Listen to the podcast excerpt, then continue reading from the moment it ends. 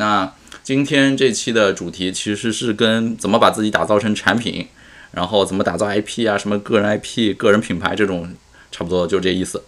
啊，然后这个主题是由那个小报童的订阅的同学们打头出来的，就是我有个小的报童专栏嘛，有些同学是花那个什么六十九块钱一个季度三个月的时间去订阅的嘛，前两天就搞了一个活动，然后第一名的投票的结果是做一期播客，把那个跟吴军老师的对谈放出来，那期已经前面更新了，火速光速当天晚上就剪出来了，然后今天这期就是排名第二的，大家想听一听。对于什么打造个人品牌呀，什么怎么怎么在这个当下把自己变成一个产品，让市场接纳，类似这样的建议。所以今天咱播客就是这个主题了。呃，然后今天开场之前，我今天刷极客的时候看到那个三五环的飞哥刘飞发了一个状态，他说以前怕听到流量、价值、转化、效率、人货场、产业革命、中台这些大词儿。然后从余杭跑到萧山还是没用，咖啡馆、茶馆都是被这些话题占领。然后今天这些话题倒是不太听得到了，现在大多是在谈论都是裁员、跑路、交社保、平仓、退市，还有怎么开个小红书号。哎，我觉得他这个总结还是挺到位的，就是现在还挺多人在研究怎么开小红书。前两天不瞒你们说，前两天还跟少南在聊，就是咱们要不要把陈思路啊，把什么东西也在小红书上开一个。然后怎么去自动生成一些内容，就不要人工运营，还是我们一起合伙，呃，请个人来一起帮我们更新之类的，反正就在聊这个话题嘛。所以我看到大家对于这个话题的响应度也挺高的。那今天呢，呃，这个话题其实是我我想聊的，不是那种很肤浅的，就是怎么打造一个 IP。然后围绕这个话题，你们在市面上可以搜到特别多的、特别多、特别多的那个教教程。然后这个东西。这个话题大概在国内兴起有十几年吧，大概零八零九年的时候，我还在上大学的时候，我就接触到这个概念了。所以我觉得今天我这个分享就不要讲那些跟市场上妖艳贱货们讲的一样的东西，那就很没意思啊。有很多东西我觉得就是我不会去讲的。我先跟你们说一下啊，以下哪些话题我不会涉及，你们想去听就听别人的。哪些呢？第一个就是什么打造个人 IP，首先你得有个人价值，你得体现个人价值。这就是废话，就是你要在社会上混，你一定要对别人利用价值，你得有价值，不然你你跟我扯什么打造 IP，IP 或者什么自媒体都是你个人价值的放大器，都是你价值的体现。所以我不跟你讲你要打造个人价值，你要是一个没有用的人，你你做什么自媒体你都别搞，好吧？这个我不讲。然后还有什么讲呢？呃，不会讲的，就是你要知道自己热爱什么，你要知道自己使命、愿景、价值观是什么。这个我我也不讲啊。热爱我强调了很多次，我别的分享里也在讲。我我很重视热爱，但是我不认为这个是要今天花时间讲的。包括使命、愿景、价值观这个东西，真的就是你没做过公司，你没有经历过一家公司的支离破碎，你不知道使命、愿景、价值观有什么价值。你但凡做过了、反思过了之后，你不需要我去讲。啊，所以这个东西靠讲是没用的，一定要自己去做实践体会。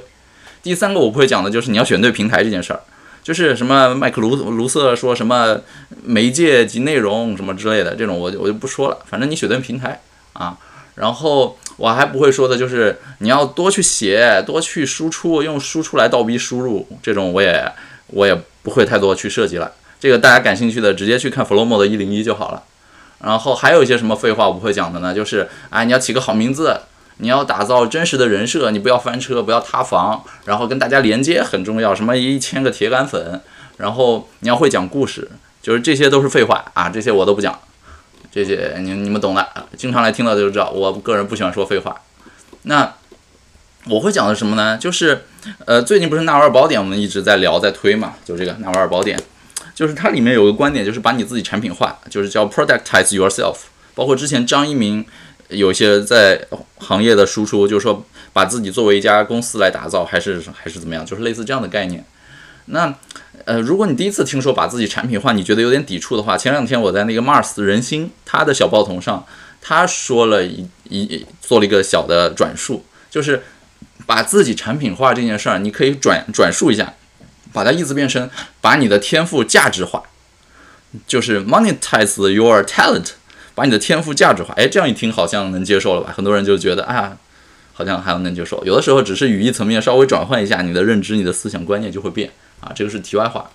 对，然后呢，包括当下，其实我们我也觉得，就是这个市场整个大环境、大行业，越来越多人下场来把自己打造成打造成产品啊，然后要做很多就是内容输出啊这些东西。其实我觉得未来一个整整体的大趋势啊，就是会有越来越多专家，特别是那些在大厂里啊，在牛逼的企业公司，或者说在一些什么各种各样的光鲜亮丽的地方，呃，或者研究机构，然后被。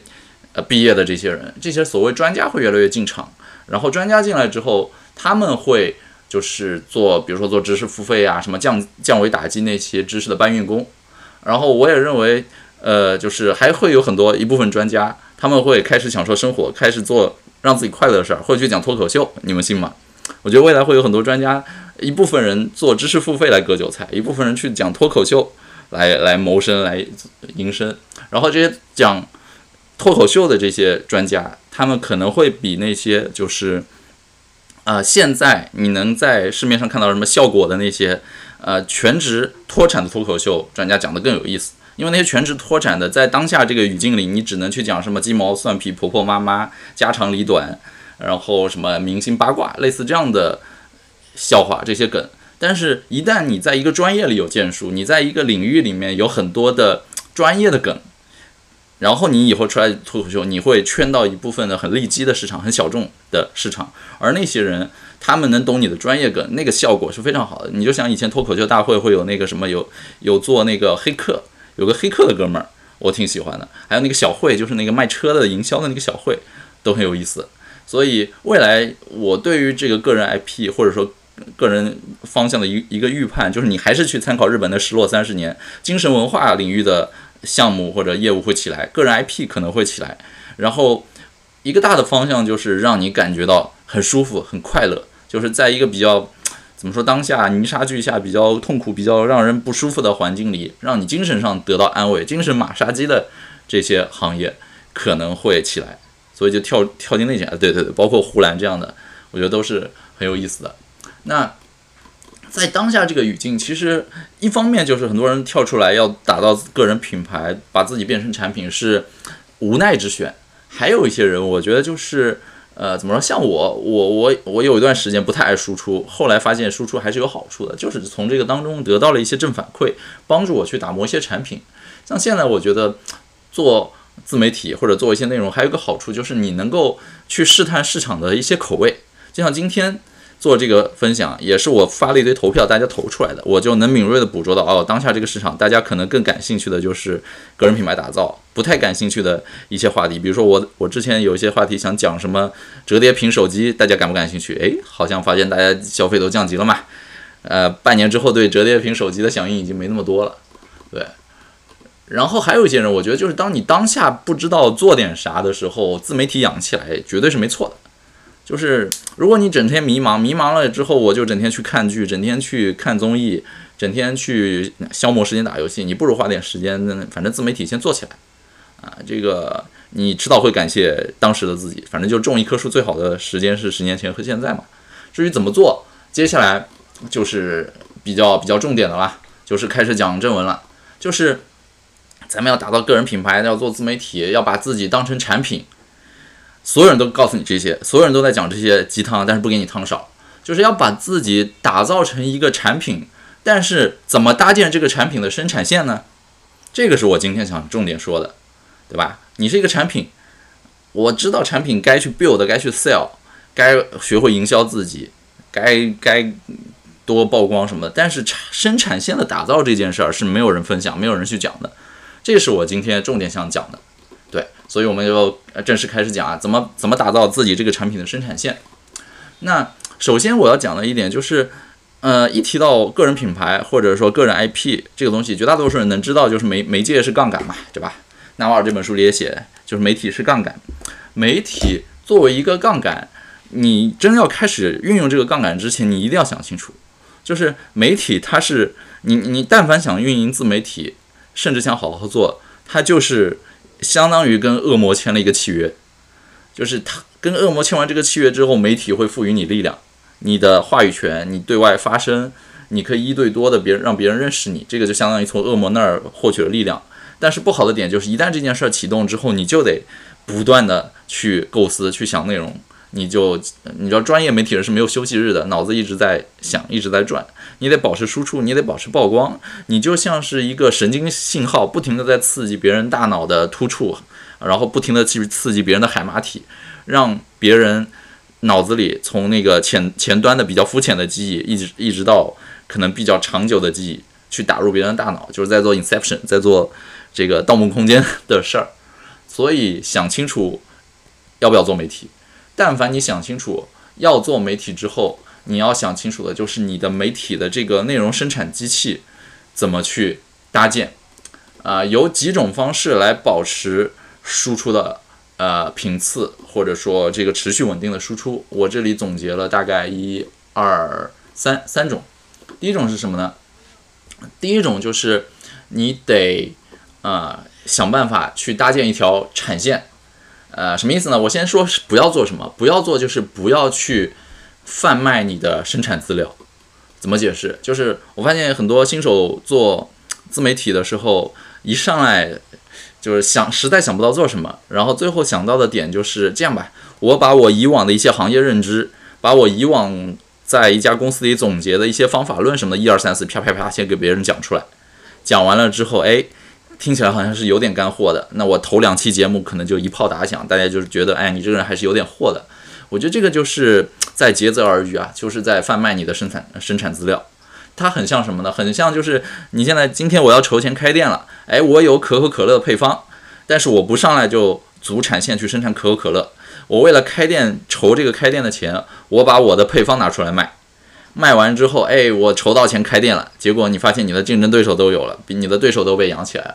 我觉得这个就是一个竭泽而渔的行为啊，所以不要去太多的分享你如何做自媒体，或者如何就是接下来的这个运营套路，这件事儿就是不可持续。对对对，就是宗宗说的不可持续。那而且为什么不要去贩卖生产资料？你反过来想，就是如果你很牛逼，如果这套东西能帮你赚钱，你肯定不会主动拿来分享的啊。你要分享的可能也是过时的经验，比如说那个油管上的那个效率大神叫阿里阿布达尔。他动不动就讲，哎，我们的 create creator studio 或者我们的这个呃项目是怎么用 Notion 来总结一周的开呃视频拍摄计划，我的一天怎么过之类的。但凡他跟你分享的时候，他已经有一套成熟的 SOP 跑出来，他已经跑在前面了。他自己在使用二点零的策略，然后把一点零的策略分享出来，还是领先你半个甚至两个三个身位。这种我觉得就是可以的。你如果没有走到这个行业前列，且你的方法论、你的工具、你的整套生产资料没有迭代到后几版，你把现在的生产资料就拿出来卖，那你就是在成就你的竞争对手，你在养更多竞争对手，对吧？而且你的东西，因为你也是新手，你也不一定很有货，你上来讲的这些东西，很可能就是就是没没没料，就是没有 什么参考意义的东西，所以说它干嘛呢？对吧？所以这个就是我我我的一个小建议，就是你不要去贩卖你的生产资料。呃，那不贩卖生产资料，你能怎么做呢？我个人是现在用了两种方式啊，一种就是我现在运营我那个小报童的方式，就是我小报童刚开始做的时候，我想得很清楚的，因为我我也看到就白光少男他们拉了一些人去小报童上写内容嘛，我看上来就有很多人开始写自己的，要么就开始分享过往的生平事迹，要么就是每天。呃，我的自我迭代，为一个极小成就喝彩，自我自我喝彩，然后求抱抱，求安慰，求大家点赞。要么就是把以往的一些工作笔记稍微整理一点拿来分享，然后写的很乱，写的很散。就是我看了之后，我觉得这个东西一定是不可持续的，因为你的精力是有限的，每每个人的精力，每个人认知有限，写到最后就变成了就是大大家都来讲大道理，每个人把自己的故事案例往大道理里套。大道理人人都懂，只不过是换个人来讲道理。所以我之前一直说，不要不要听不厉害的人跟你教你怎么变厉害嘛，对吧？我看了之后，我我后来的想法就是，我我想写啊，我是想开一个玩一玩，但是我不会去贩卖我自己以往的经历，把自己写枯竭了。我的做法就是，我去那个 Readwise，我我用一个呃 review 自己以往呃读过的精华文章的服务叫 Readwise。那个服务可以把我从 InnoReader 或者 Instapaper 里读过，然后包括 Kindle 啊，呃，包括苹果那个 iBooks 里读过的好文章，你不是要划线嘛，高亮 highlight，它是可以把那些 highlight 导进去，然后按照艾宾浩斯曲线，或者说你设置的频次，呃，你设置的一呃时段来给你做 review，就是比如说我我想一天看五个呃三个月之前看过的精华高亮，那用那个服务的话，它是可以给你调出来的。所以其实我每天在我开小报头龙专栏之前，我就在做这件事儿，我就是每天会去 review 一下我几个月之前看过的东西。那这样的话就是。呃，怎么说？就是在不停的去呃激活大脑嘛。好的东西是值得重复的，本身高亮就是我筛选出来对我来说有营养的东西。好的东西你就应该多去重复，然后一直到它变成你大脑里根深蒂固的一个常识，到你再次看到它的时候，觉得啊没有这么亮眼，没有这么醍醐灌顶了，说明你已经吸收它、内化它了。这种东西我会一直去 review。所以我既然每天要做这个流程，我不如就把我每天 review 的东西顺便。做一个输出，对吧？就是我首先高亮是我第一遍筛选，然后我看 Readwise 是我第二遍筛选，我觉得好，然后我把它手呃复制粘贴手抄下来，然后发到小报童里，呃过两天我自己也会去经常看小报童的一些东西，这是三次 review。这样的话，一个东西看多了，你的记忆就深刻了。我的确也从这个流程当中是获得了很多受益的。我经常看到哇，原来我以前还看过这样一个东西，我都快忘了。诶，他今天又提醒了我。对，所以就是要重复，这是我一个保证内容持续输出的一个方式，就是把我日常要做的一套流程，而且不需要我主动去生产，从零开始生产，而是基于已有的东西做一个二次组装也好，整理也好，这是一个小的方法。第二个，呃，搭建生产产线的生产机器的方法就是，呃，老老粉都懂的嘛，就会写代码。然后自己写代码去用 AI 来训练，包括你们懂的西塞罗系统，不懂的同学简单讲一下，就是，呃，我做了一套翻译加自动高亮的 AI 工具，去把海外的书啊，包括一些优质博客给扒下来，然后自己看啊，甚至分享给朋友，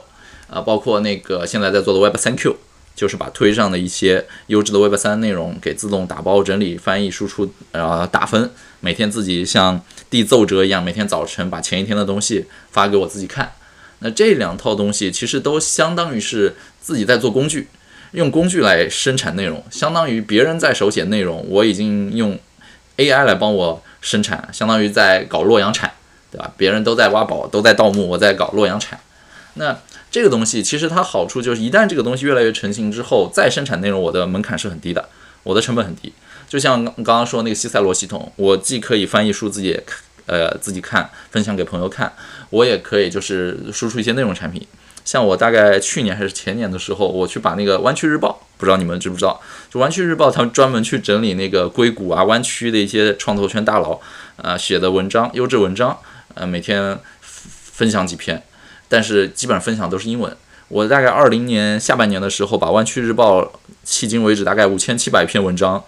就用西塞罗整个扒下来翻译了一遍，然后自己看，自己加高亮，自己打 tag，自己做那种 summarize，就是写写总结，对吧？就是啊，对，湾区日报很久没更新了，对。但是它以往的很多内容是好的，而且我很担心，就是随着整个创投的风潮在全球慢慢结束的时候，这些好的文章就消散在互联网空间里了，就消失了，链接都看不到四零四了。所以我当时都搞下来了，然后二零二零年的时候还拿这个东西去贩卖了一波。你知道吧？就是我我呃，贩卖应该是没版权的，因为那些东西本身就是网络公开嘛，没有任何版权内容，就是英文公开。然后我做的是是把它翻译加高亮，就是二次处理，而且背后也是有成本的。我用那个 Depo 的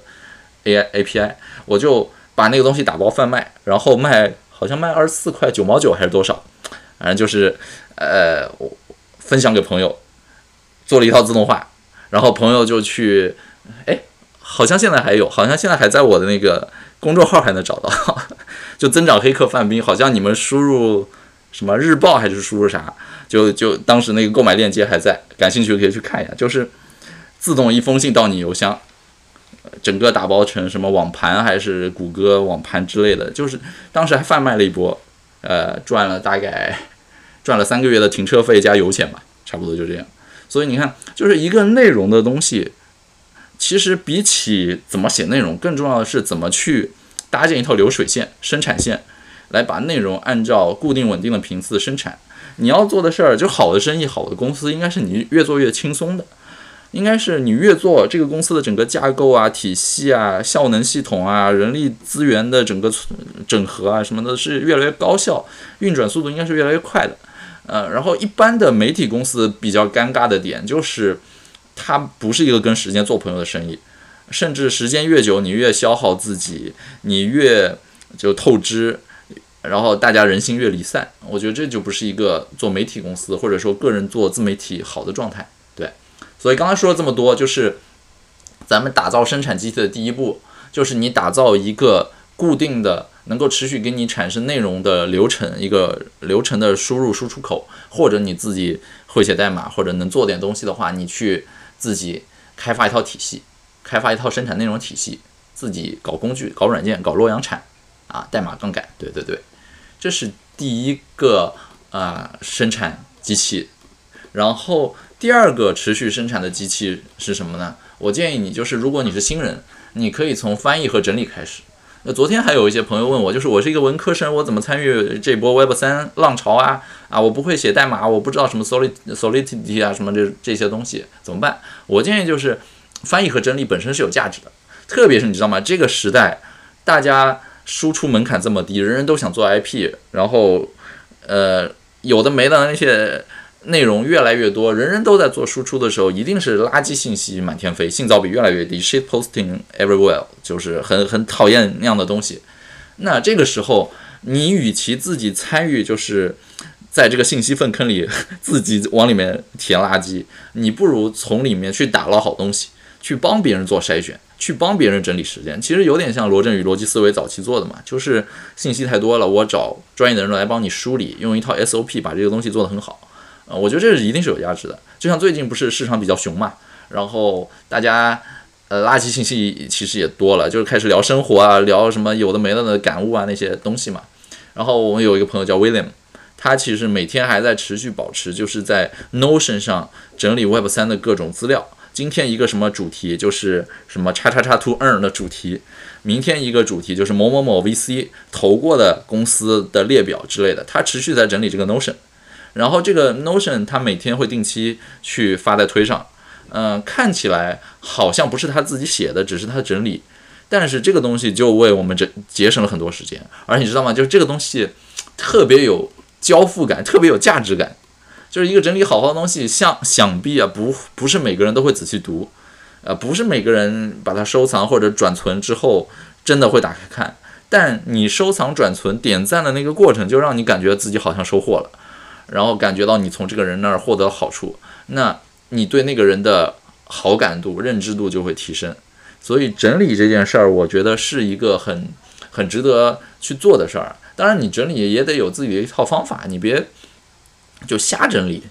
啊，对吧？就是你整理的是是在那个维度比较专业、比较正确，啊，你你别整理说就是我个人觉得好的是这些，我觉得不好那些，这个是没有公允价值的，一定是。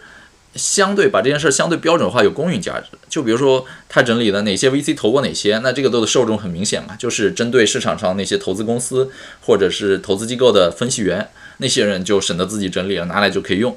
就是你的价值定义的很明确，其实这个整理就很有价值。我也看过很多人瞎整理，整理出来的这个东西每天啊就就就没什么用，没没什么用，对吧？所以。就是你你做整理，其实帮别人在做信息跟信息的匹配。这个东西说到生活娱乐领域，你看很多 B 站上视频有那种交通事故 video 来做每天交通事故的整理，有什么斗鱼时刻来做炉石传说游戏的整理，有各种傻缺集锦啊，什么人类倒霉时刻的集整理之类的，都是很有意思的。所以整理本身也是一种价值。这个就是如何打造你生产机器，打造自己产品。流水线生产线的第二点就是整理本身也是价值，不要就如果你真的没有一别的什么特别的一技之长，你先帮别人好好的做一些整理铺垫，帮别人省时间，这个就是很大的价值，好吧？然后第三个怎么保证把自己当成产品搭建生产线的方式，就是你看现在很多播客会做的一件事儿，就是去邀请别人，邀请别人来互动，就是 leverage 别人的人力杠杆，去 leverage 其他人。成为你的信息来源，那这件事说起来其实好像听起来挺简单的，我找点朋友吧。但是实际在做的过程中，还是有有挺多问题的吧。就是一方面我们看到有很多呃初创的播客或者初创的平台去找朋友，那请朋友真的就是刷脸，真的就是别人愿意买你这个面子。但因为你是初创嘛，你除非关系很好，交情很深，别人在你初创的时候啊，你做一期播客一百个播播放量，人家也也舔着脸，不是舔着脸，人家愿意拨冗来给你，你舔着脸请别人拨冗给你，这个来做一期。对吧？就是这种情况也是有发生的，所以我个人不太喜欢这种行为。所以你们看我自己有播客嘛？我自己的播客前我自己内心的计划是前二十期我是不会请嘉宾的，除了上一期那个吴军，那个是以以往存货的重新剪辑，没有现在没有重新请他。我是计划二十期之内都是我自己个人来做输出，就是你先先把我自己榨干，先在这个过程中，你把怎么做播客的一些 insights、一些 SOP 给打磨一下，你把它怎么。就是播客是个怎么回事儿，对吧？我做到第十二期，我才知道小宇宙播客后台有一个公开的 RSS 可以输出到苹果播客其他地方。就是很多东西你不做，你不摸一遍，你是不知道的。而你在摸的过程中，你请一些大咖嘉宾来给你站场，他们是很吃亏的，就对他们来说是很很不公平的。所以，我是建议你先把这个东西玩玩的稍微熟练一点，再开始请嘉宾。而且还有一点就是，呃，怎么说呢？请嘉宾这件事儿本身是一个讨巧的行为，对吧？这懂得都懂，就讨巧。我我我不需要做什么了，让别人来输出，我只要引导。我一期播客可能只要说十个十句话，说十个问题，剩下让嘉宾来输出。但是这件事儿，我觉得就是你讨巧可以，你不要依赖性的讨巧，习惯性的讨巧，就是把讨巧已经变成了你的生生产方式。这件事儿是很可怕的，就是它会让你丧失个人能力，它会让你。丧失对这个世界的敏感性，它会让你就是怎么说，丧失很多辩证的思维。所以我的想法就是，你邀请别人可以，这个人的底细你要很清楚，然后他最近的一些言论，他最近在做啥，他的诉求是什么，然后从他个人你以往对他了解的背景故事当中提炼一些有针对性的问题来问他，然后问的过程中能够击中他，正好是他又很想分享，又是最新积攒的，不是那些老生常谈的东西。就这种东西能挖出干货来，你但凡能够很，你你但凡像一个专业的访谈记者，像鲁豫，像什么这种一样，能够很专业的把别人的话问出来，那也算是你的核心能力，那也算是你你厉害，对吧？但是如果你呃持续用这种方式，但是你又不去研究怎么去访谈别人，怎么去从别人嘴里套话，你只是我每期几个固定问题吧，每个嘉宾我就有一个模板丢给他十个问题。啊，那那这就不是一个很好的生产的结构，对吧？就是把你自己作为产品，你这个产品你的配方是啥？我的配方，我的秘诀就是我知道怎么去采访别人，能够让他套话，这是我的 insights。而这些 insights 我不会说出去，那才能够说你是一个就是正在把打造成产品。否则你是什么？否则你就是贴白标，你就是从那个八八四八进口一些。啊，比较比较低成本的原材料，然后自己给他贴了个牌儿，然后给他卖出去。那你这样的行为做久了，人家为什么非得来你这儿呢？是吧？你你，除非你品牌特别强，你的渠道能力特别强，你每期你你别的不做，你光贴牌，你的播放量就就好几万，对吧？所以，呃，这是我个人对这件事的一些看法吧。我不是说很不喜欢这种专门邀请别人，这是一个套路，这是一个方法，可以赚起来。但是我个人觉得我还没到那个阶段，等我开始那个阶段的时候，我可能会有些别的玩法啊，所以就是我先立个 flag 吧。二十期播客之前我不会啊，二十期播客之前我不会去啊，请请别人来做额外的嘉宾啊，之后会开始。虽然我看到大家调研访谈了，都希望我去请一点朋友，但圈内也不是没有朋友的，就是觉得还不到劳烦大家朋友啊。对啊，汪伟纠纠正我了，不是八八四八，是幺六八八。对对对，是的。好所以刚才说了三点，大家理解吗？就是把自己当成产品，但是如何搭建生产线，说了三点。第一点，简单的说叫，就我归纳一下。第一点，简单说就是你要去搭建一个啊，通过代码杠杆，或者说通过一个流程来保持持续稳定输出。第二个叫做整理本身也是价值，从你可以从整理和翻译开始。第三个叫做就是请嘉宾互动的时候啊，可以请嘉宾互动，但是讨巧的同时不要丧失个人能力。那这三点总结一下，提炼一下。第一句，第一个叫洛阳产，第二个叫价值感，第三个叫会跪舔。哎，这样是不是很好记？洛阳产、价值感、会跪舔，这个就是对这个问题的一个小的总结。好，然后想聊下一个小话题，就是呃，这个年代做呃自媒体啊，做个人品牌啊什么的，已经行业风口就变了，就不是说我要走大众路线。我有一个强烈的感觉和强烈的建议，就是早期的时候你要刻意的避免大众化，你要刻意的去小众，刻意的去细分。呃，这个东西，如果你是一个小而美软件的爱好者，比如说你就 Flowmo 的长期用户，你一定是很理解他们为什么要这么做的，对吧？Flomo 整天给大家洗脑，我们就做小，哎，我们的功能你让我做啥我就不做。呃，我之前还吐槽，我跟少男 少男他们开玩笑呢，就是有两种方式来减低你的开发量，一种就是你用更精巧的策划，更更更聪明的代码的手段，第二种就是你去 PUA 用户。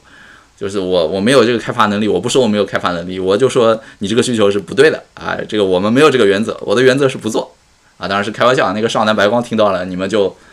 你们就自己反思去吧啊，不是你们就哈哈一笑去吧，对吧？所以，呃，这个时代我是做觉得做产品已经很难做到大众化。其实那个大概呃一一路一一路以来陪伴我朋友应该知道，就是我以前还做过一个融资，做过一个媒体叫增长观。当时做增长观的时候，呃，对自媒体的对媒体生态其实了解还不是特别透彻。那个时候就是因为在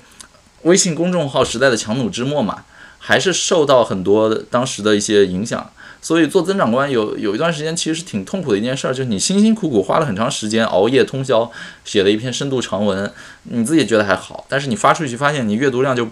很一般，不高，几千的阅读量。啊，一篇文章嘛，三五千，呃，五六千、八千，反正就不到一万的阅读量，你就觉得很难受。然后你看市场上那些，呃，媒体，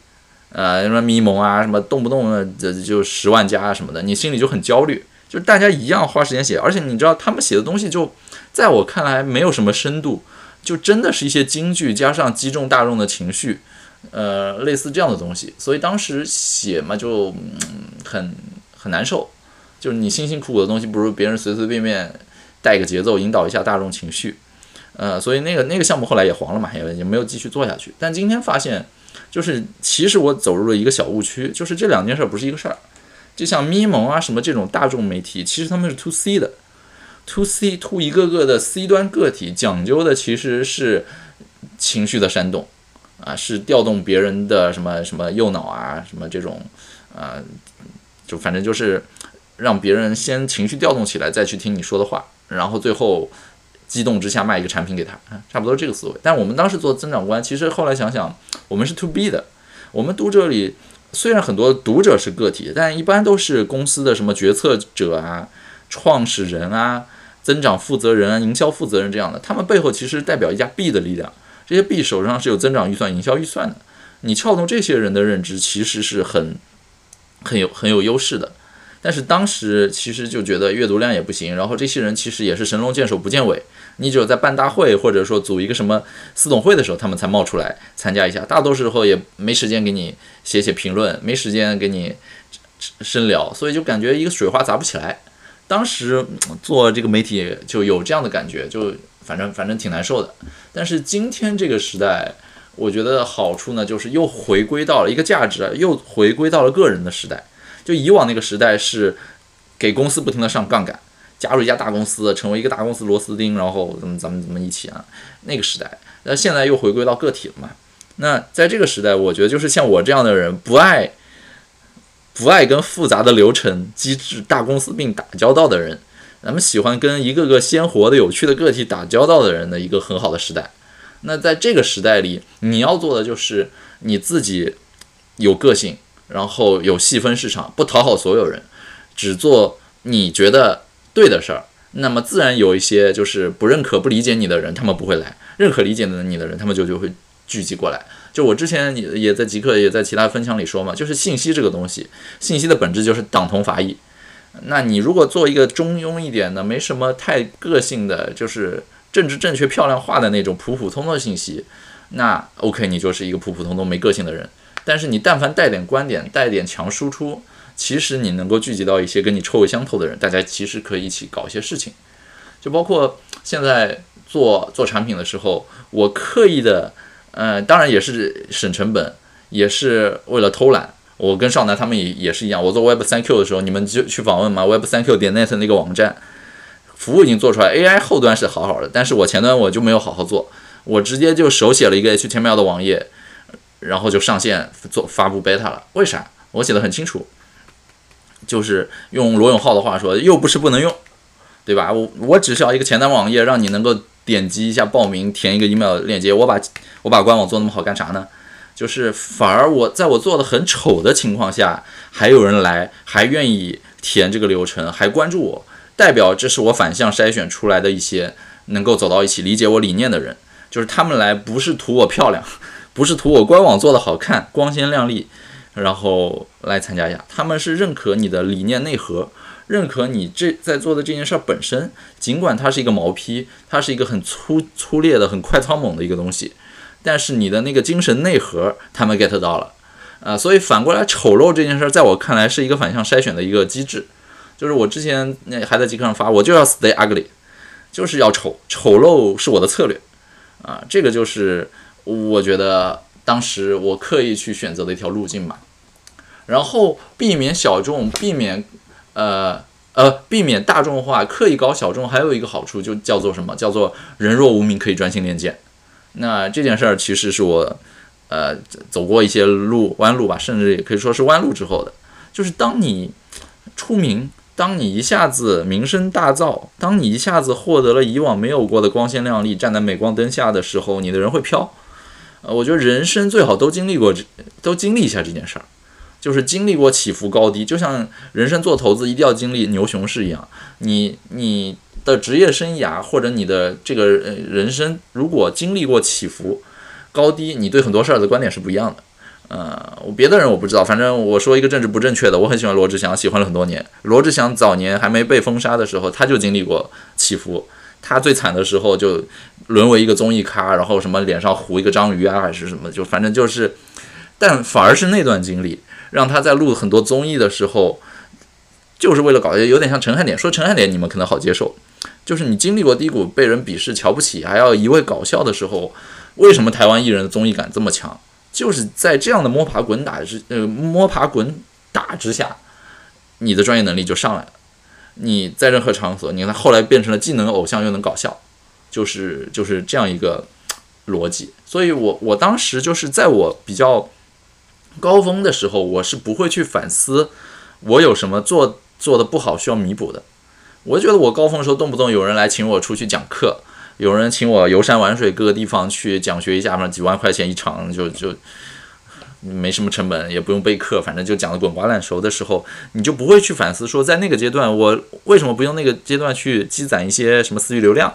啊？我为什么不做一些自我充实的事情，去迎接可能下一段，呃，比如说增长黑客时代结束了之后，下一个时代是什么？你你还能够延续这种辉煌什么？没有去反思，对。所以就是还是要人若无名，可以专心练剑。所以又回到就是避免刻意大众化。一旦你大众化，你的口子开太大之后，你很多东西收不回来，覆水难收。一下子所有人都知道你做这个的时候，你想，比如说我想偷偷转个型啊，我想偷偷改个账号名称之类的，这件事儿都很难了。反而是一上来你做的小一点，你做的就是猥琐发育一点，不要浪。猥琐发育，甚至你一上来不要露脸，不要用实名，你就先测试，先验证。然后一旦发现这个东西哎可以了，慢慢的你再把它一点点转正，比如说慢慢的把一个虚拟的名字转成实名，然后而且你做着做着你会发现自己早期的很多内容输出很多认知是很粗浅的，你会觉得那都是你的黑历史，你很想把它删掉，就像你今天删你的 QQ 空间一样，对吧？所以人若无名可以专心练剑，你先别实名，你先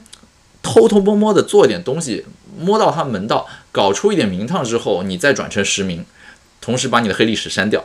然后对别人看来就是哇，你这儿不知道从哪突然冒出来一个人很厉害，但其实之前的弯路你都已经走过了，而这些东西是不足为外人道的，你就自己慢慢就摸索嘛，对吧？所以，呃，然后包括可以避免大众啊，特要呃怎么说，可以去小众，还有一点。呃，其实跟刚才那个邀请嘉宾有一点类似，就是一上来的时候，呃，当你怎么说，跟别人相逢于微时，就是你们还不是一个特别厉害的人的时候，你可能会想到就是想去邀请一些别人来，比如说给你一点建议啊，或者作为你的嘉宾，你你会想去邀请别人。但是邀请别人这件事儿，呃，很多人试一次就不试了，就是。呃，比如说我我我其实有的时候经常会收到各种各样的加你微信来邀请，说啊我们是一个什么什么平台，我们最近在做一个什么什么项目，然后范斌啊范老师啊什么什么，我们希望您来给我们做个分享，我们希望哎你能不能接个培训之类的，就是很多人会来邀请，但是我们因为也是经常接这样的 case 嘛，所以也知道筛人，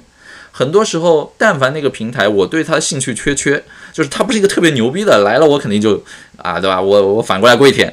它但凡是一个没这么头部的、比较中中等中腰部以下的平台，但是他来的人很有诚意，那怎么办呢？这个时候我对他的就是处在一个临界点，就是可去可不去。这种时候第一反应肯定我会回，就是啊，最近不不好意思，最近没有这个计划，或者最近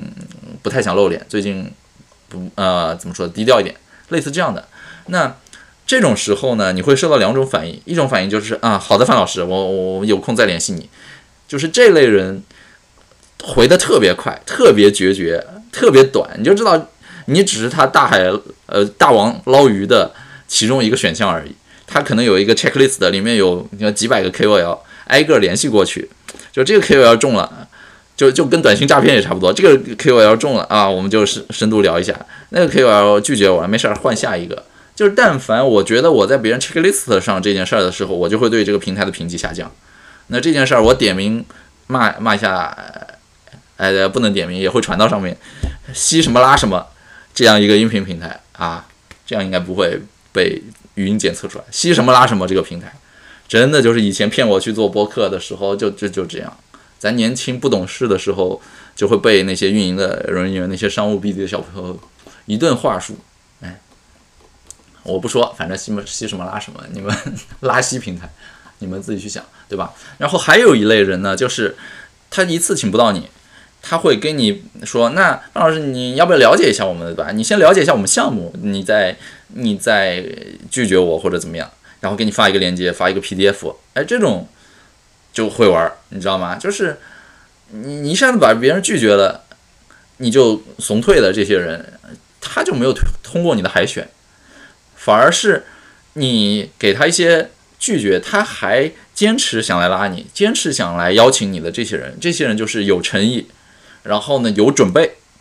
就不是那种怎么说大海就是来海选你的这样的人。那当一个平台可选可不选的时候，这些人出现，你是会愿意跟他们深聊的。而且哪怕这周我拒绝了你，可能就是因为我今天心情不太好啊，今天今天看了一部烂综艺，或者今天稍微有点忙。呃，小报童被催更了什么的，我没没心情。但你明天来找我，我可能心情就很好。所以这样的朋友，我就很欣赏。就是你第一次被拒绝，你要再试一次啊！千万不要只一次被拒绝，然后就觉得好像这个人这么难难聊，这么怎么怎么样，对吧？所以这个也是我给各位做内容、打造 IP 啊、做内容啊、个人公司啊的一个建议，就是你要 leverage 那些大咖，或者去请一些。平时很难看起来很难请得到的，呃，很难请得动的人，真的没那么难。就诚意这件事儿真的太重要了。而你知道吗？就是这个市场环境，大家都闲得蛋疼，大家没生意做，大家大家都可能破产了什么之类的，就都想着怎么出来卖脸。你给他搭一个平台，让他出来卖卖脸，让他出来把流程走一遍，把 SOP 摸一遍，哎，人家可能心里还觉得挺感谢你的，对吧？所以就是大实话，说点大实话。好，这是要分享的第几个？第二个大点，就是刻意的避免大众化，搞一些小众的细分啊。然后要讲的第三个大的点，就是打造个人品牌这件事儿呢。我在实践的过程中，我自己摸出来一套叫所谓金三角理论或者金三角循环吧，反正咱又发明词儿了，咱就造词儿。金三角，呃，然后什么叫金三角呢？就是我发现很多人想打造 IP 的时候一蹴而就，同时想做好多事儿。其实我自己摸下来总结下来呢，有三件事很重要，而这三件事儿你不需要一起做，你从一个事儿开始启动，然后做的还行了之后，进入下一件事儿，下一件事儿做的还可以之后，再进入第三件事儿，第三件事儿做好之后，你会发现它又反哺你第一件事儿，这三件事儿就正就正向循环起来了。这是一个金三角的正循环。是哪三件事儿能给你们讲一下？叫做方法论、成功案例，还有个人 IP。我再说一下，方法论、成功案例和个人 IP。这三件事儿是我总结出来，你要打造一个什么个人 IP 啊、独立公司啊，让市场接受你啊，反反正就是那套很重要的三点。而这三点呢，从哪哪条线启动，哪条线最后做，其实很依赖于你个人特质。呃，我举三个例子啊，分别是从不同维度开始启动的。像先说我自己好了，我个人是怎么开始这段生涯？我个人是从方法论启动的啊，懂我的都知道，就是早期写增长黑客嘛。增长黑客其实就是硅谷来的一个营销增长的方法论，啊，也不是我发明的，我只是可能把它引入进来，然后补充了很多本土的案例，然后在国内把它炒得比较热。那增长黑客这个方法论，它是从方法论开始，它的很多成熟的成型的一些案例啊，早期的一些成功案例都是都是海外的，对吧？呃，本土本土要把它落成一个本土方法论，需要很多的添油加醋、添枝加叶的或者一些洋气的东西。那所以我是从方法论开始写了一本书，输出这样一个方法论。OK，有了这本书之后，我的下一步就是我的下一个循环的点叫做成功案例，就是我基于这本书之后，很多人就是会请我去给他们做做辅导啊、培训啊，把我带到很多就是很多公司请我去讲嘛。讲的过程，哎，一来一去聊出一些东西，他们觉得很有启发，他们就在产品里面试着做一做，哎，一试验发现好像有点起色，有点成功。那我我都跟他们事先约好了嘛，就是我这个也是我教你的，我也不收你钱或者少收一点，但是我要成功案例，你把这个东西做成功了，我可以在我的下一本书里，或者我出去演讲培训的时候拿来作为案例讲。我跟很多公司达成了这样的协议嘛，所以这本书出了大概为什么两三年头两三年能维持热度，就是因为案例是滚动的，一部分人看了增长黑客案例成功了之后，他们去试，哎，试成功了。然后跑来变成我的成功案例，然后我到各处去讲的时候，又结合本土成功案例去讲嘛，大家就有有说服力。其他一些公司的大佬老总听了之后再去做，所以这个公司的杠杆就越滚越大，越越来越牛逼的公司开始去使用这套方法论，到最后就是头部的那些公司都知道增长黑客，所以这就是成功案例，这个是第二站，然后第三站就是个人 IP，就是你有方法论。你有成功案例，你你你想没有个人 IP 很难，就是你到最后大家都都知道范冰嘛，就增长黑客呀，什么又出来讲了呀，又出来卖了，反正就是呃动不动各种地方请请你之类的，就有的时候你不需要刻意去打造个人 IP，有的时候就是当年真的有些组织他们的职责就是打造个人 IP，他们觉得你写了书，你你能出来讲，你挺适合做一个 IP 的，就出来包装你一下吧，什么给你拍拍点艺术照啊，给你拍点宣传照啊。什么，请你参加一个访谈节目啊之类的，然后那个时候久了嘛，你也会刻意想淡化增长黑客标签，就用自己的名字，所以反正个人名字就出来了，对吧？所以我的路径就是这样，我是从方法论开始，然后到成功案例，再到个人 IP。现在有了个人 IP 之后，我又可以出来讲方法论，比如说你看现在就是可以打着樊斌的名号出来，呃，我我不讲增长黑客，我讲讲 Web 三。讲点什么东西，对吧？Web 三里我又研究出了一些东西，或者 AI 怎么用 AI 提升信噪比，我又可以讲点东西，这就是方法论。讲着讲着，哎，有些公司听知道怎么用 AI 提高信噪比之后，发现自己不会做，来找我做咨询，来找我做合作什么之类的，就又又给他们又搞了一点成功案例嘛，对吧？所以就是这是一个循环，这是我个人，然后再讲其他两个朋友，他们是从不同的。出发点开始走的不同的循环，啊，讲一个，呃，讲个刀姐，刀姐知道吧？刀姐 Doris，就是刀法创始人，啊，现在叫 DigiPoint，以前是女子刀法，啊，讲讲消费品啊，讲她经济，现在也不刻意提这个，呃，刀姐也是蛮厉害的人，然后反正也有点交情吧，呃，刀姐她挺厉害的点在于说。呃，我个人分析啊，她早期是一个很强的从个人 IP 打造开始的人。呃，虽然是我一面之词吧，但我觉得刀姐，如果你在听的话，你应该也认可。就是早期的时候都有过青涩岁月，都是有过自己 ego 很大的时候，没出名之前都想让自己出名啊或者什么，所以会分享很多个人的经历。呃，我我我不是在揶揄刀姐啊，就是刀刀姐早期的时候就有些嘛，就是我怎么从纽约那些。知名公司一路是窜上去啊，怎么进入这个行业，包括我怎么用增长黑客的方法来找男女朋友啊，不不不，找男朋友，找男女，政治正确惯了，不好意思，我怎么用呃增长黑客的方法来找男朋友啊之类的吧，就是我我不停的说我我我怎么样，就早期的时候你会有这样的时刻，当然我也理解嘛，因为当时刀姐也是在别的公司里，也是打工人，打工人也需要。自己有一些个人品牌的突出，对吧？所以早刀姐早期这些做的真的是非常好的，呃，大家可以翻一些刀姐早期文章，很有意思的，而且阅读量贼大，啊，行业里很有影响力。那所以基于刀姐个人这个 IP 之后呢，其实我后来也是参加我们活动嘛，反正就是间接认识现在投资人，早期拿到投资，然后做了刀法这家公司。呃，早期公司其实个人的痕迹还是很明显嘛，你就从那个刀法这个名字开始，也是基于一个个人的 IP。来扩展的，但是，呃，怎么说？刀法这家公司早期的时候，很多呃都是成功案例。就怎么说呢？刀刀姐写文章有很多刷屏的，十万加在消费品圈，呃，他经济圈很火的，那是他的成功案例。然后刀姐办大会，也很多人来参加，成功案例。然后刀姐搞搞社群啊什么的，反正好好多好多群，很多呃业内头部的牛逼的创始人都在里面，这都是他的成功案例。呃，他自己创业做公司，一上来就能做成这么好，然后融资也挺快的，这都是都是挺成功的嘛。所以这是他的第二站。那么到今天第三站的时候，我觉得刀姐来到了一个就是方法论阶段。嗯，我我听了刀姐，呃，当然最近因为封城嘛，也没时间，也没有当面聊，就是偶尔私下聊两句。但是我也听了刀姐最近发的一些播客呀，也写了一些文章，有一些小报童专栏。我我明显的感觉到刀姐的认知也在飞速的迭代。就是过了那种我要凸显个人，我要让公司在各个角度多点开花，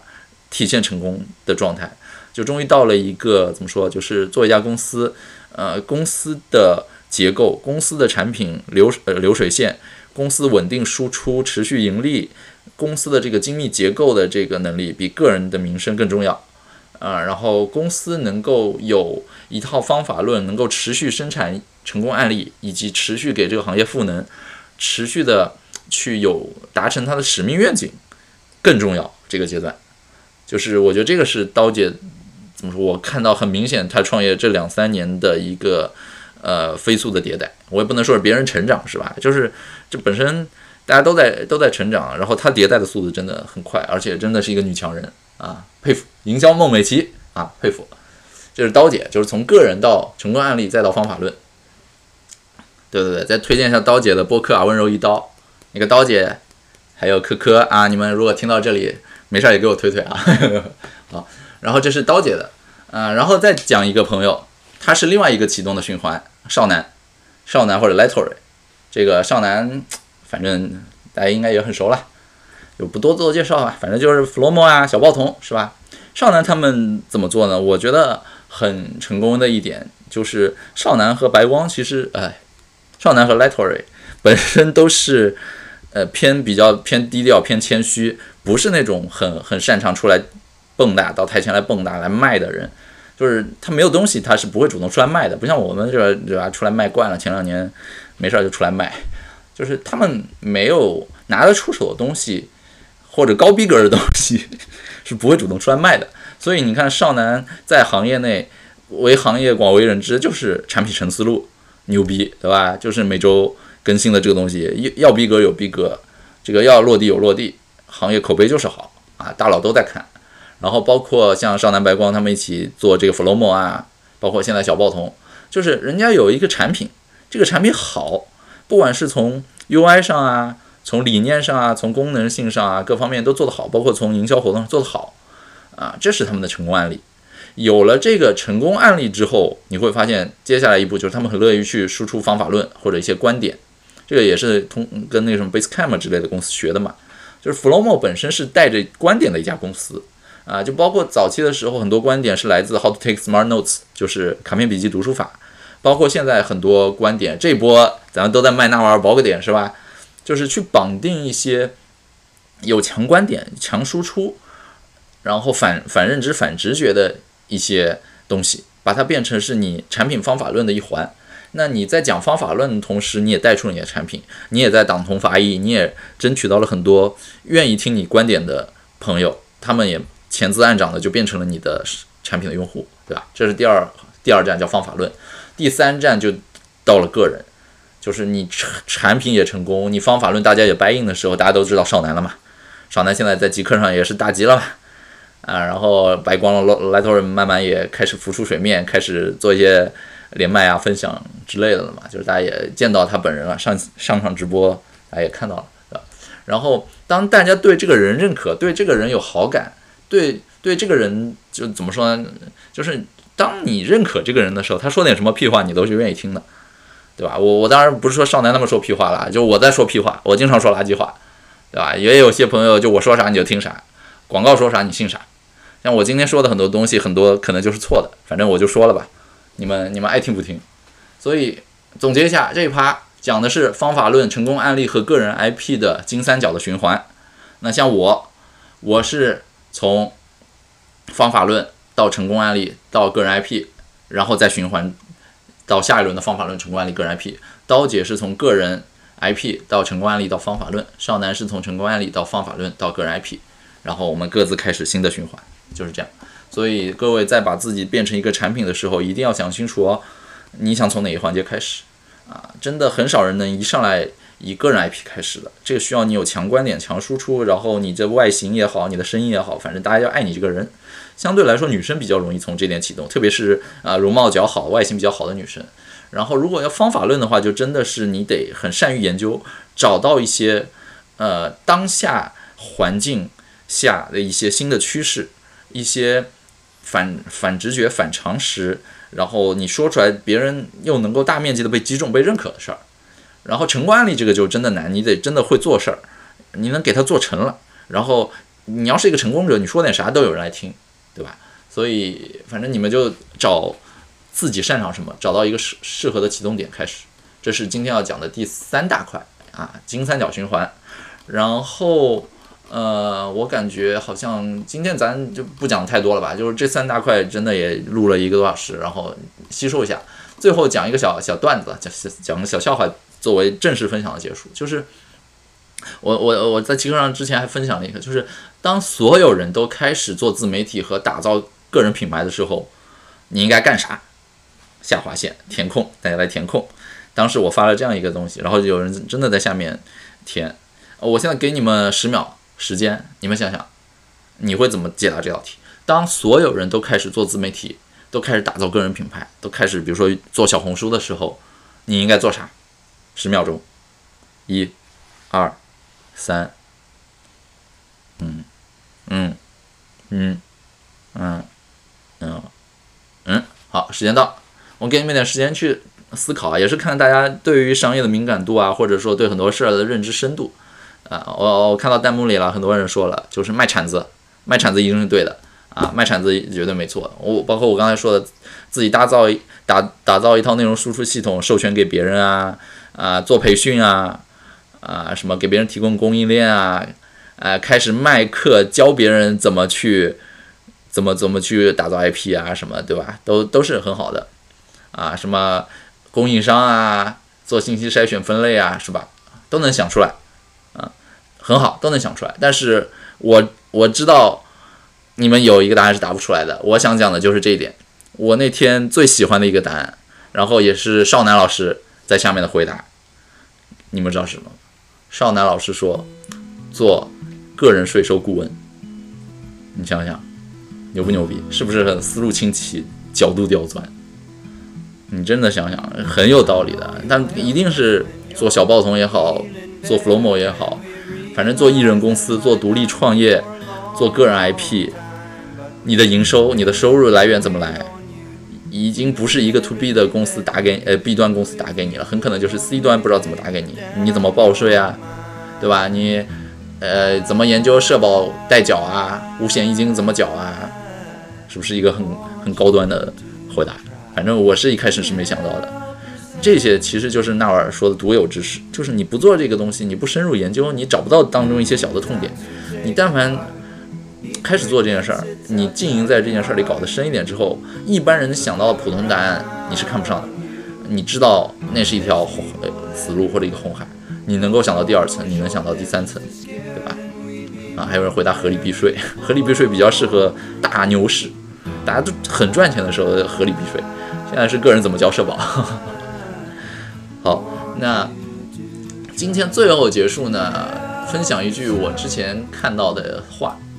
啊，我不多做评论，我以这句话来结束，大家就知道做 IP 打造个人品牌啊，把自己变成产品这件事儿很重要一点。这句话上下两联啊，两阙是这么说的，叫做“盛世努力制造文字垃圾，困境使劲创作，千古留名”。或者反过来叫，或者换一个说法叫“牛市努力制造文字垃圾，熊市使劲创作，千古留名”。就你自己玩味一下吧，对吧？这个啊，大家都能赚钱，市场市场上这个阿猫阿狗都赚钱的时候，你你埋头闭门造车，你就会丧失很多机会。等到行业泥沙俱下，等到行业大家都混得不好的时候，你还在那儿死命蹦跶，你你也只是温水煮青蛙那只跳得比较高的青蛙，你不如。想办法怎么沉淀自己，怎么去憋一个大招，怎么换一个赛道，或者怎么千古留名，把名声搞出来之后，趟出一条新的路来。我觉得这是我前段时间看到挺有意思的一句话啊，对，就顺势而为，不要逆逆潮流而动，好吗？那以上就是今天的分享的核心内容，是我自己整理的，那希望对大家有帮助。OK。